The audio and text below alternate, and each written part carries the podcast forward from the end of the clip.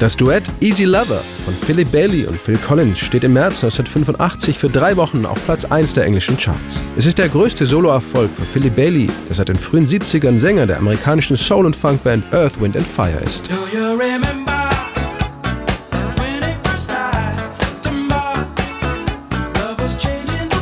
Während einer kreativen Pause von Earth, Wind and Fire beginnt Philip Bailey 1984 mit der Arbeit an seinem zweiten Soloalbum Chinese War. Die Zusammenarbeit mit Phil Collins kam eher zufällig zustande.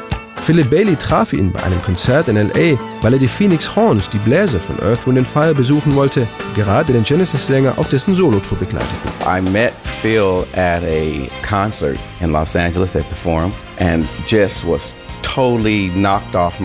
ich war total beeindruckt von seiner Musik. Ich hatte mich bisher nie größer mit ihm beschäftigt, aber er haute mich echt um. Ich fragte ihn ganz spontan, ob er nicht Lust hätte, mit mir einen seiner Songs aufzunehmen.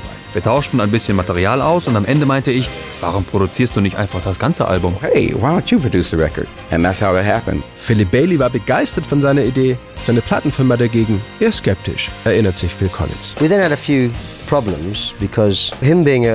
wir hatten zunächst einige Probleme, denn Philip Bailey war ein erfolgreicher RB-Künstler und wollte mit mir, einem weißen Popproduzenten, zusammenarbeiten. Die Verantwortlichen bei der Plattenfirma CBS machten Druck, er sollte bloß nicht mit einem weißen Album zurückkommen. Das machte Philip Sorgen und er suchte sich musikalische Unterstützung bei Bassist Nathan East und der Keyboarderin Lisette Wilson, die vorher bei Chaka Khan gespielt hatte. Ich brachte noch meinen Gitarristen Daryl Sturmer mit und schlug vor, selbst die Drums zu übernehmen. Von da an war die Atmosphäre plötzlich eine ganz andere. Die gute Chemie zwischen Produzent Phil Collins und den Musikern war auch für Philip Bailey eine wichtige Voraussetzung für den Erfolg des Albums Chinese War.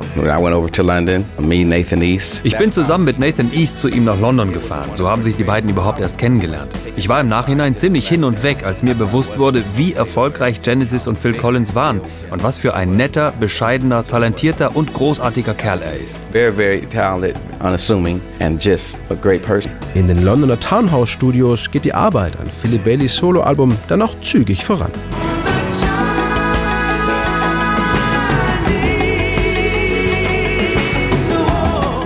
Zum Schluss fehlte dem Duo Bailey Collins nur noch ein griffiger Song, den sie als erste Single herausbringen konnten. Also komponierten sie zusammen mit Nathan East Easy Lover.